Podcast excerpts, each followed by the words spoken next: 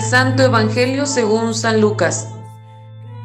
En aquel tiempo, estando Jesús en un poblado, llegó un leproso y al ver a Jesús, se postró rostro en tierra diciendo, Señor, si quieres puedes curarme. Jesús extendió la mano y lo tocó diciendo, Quiero, queda limpio. Y al momento desapareció la lepra. Entonces Jesús le ordenó que no dijera a nadie y añadió, Ve, preséntate al sacerdote y ofrece por tu purificación lo que Moisés prescribió. Eso le servirá de testimonio.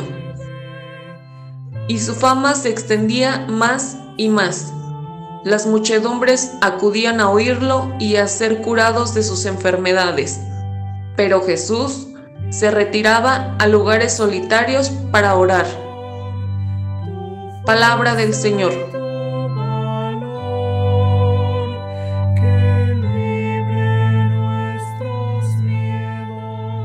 Hermanos todos en Cristo, nuestro Salvador, que se encarna y que nos da a nosotros la muestra del amor misericordioso del Padre.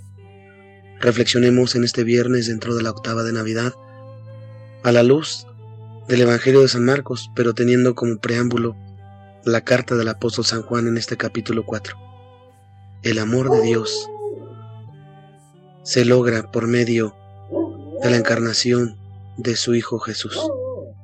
Su Hijo Jesús, que es el que nos envía su misericordia por medio de su encarnación. Dios nos ama a nosotros y la muestra de su amor es que nos envía a su Hijo como víctima de propiciación. Así pues, hermanos, hoy que nosotros tenemos la dicha de ser partícipes de un año más en el cual la mano poderosa de Dios nos ayudará a tener protección del cuerpo y del alma Dejemos que esa palabra de Dios nos ayude a nosotros a cumplir su voluntad. Nos ayude a nosotros a tener la capacidad también de mostrar de día en día el amor a nuestros hermanos. Porque esto es lo que el Evangelio de San Marcos en este pasaje tan hermoso de la multiplicación de los panes nos enmarca. Si Dios es amor, Dios revela su amor en su Hijo Jesucristo. El apóstol San Pedro nos lo dice en el libro de los Hechos de los Apóstoles, Jesús pasó su vida haciendo el bien. Y esto es la muestra de su amor. La muestra de su amor inicia en la compasión. Vio una multitud y se compadeció de ella. La compasión que Jesús muestra no es el signo egoísta que nosotros tenemos como hombres, porque creemos que la compasión es tener lástima. Y no, la compasión de Jesús se muestra en la enseñanza.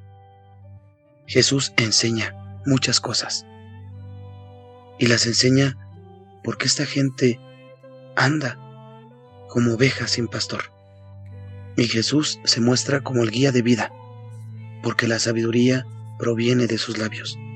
Después de que Jesús enseña a estas personas, Jesús responde a la pregunta. Esta pregunta que sus discípulos hacen, ¿qué van a comer? Y Jesús dice, denles ustedes de comer. Es decir, pongan por obra lo que yo ya les he enseñado.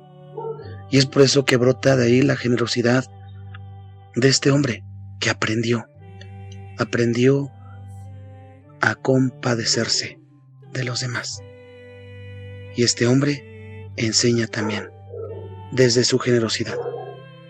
Si ya Jesús había sido generoso en su enseñanza, ahora este hombre es generoso en su entrega y donación del pan de cada día.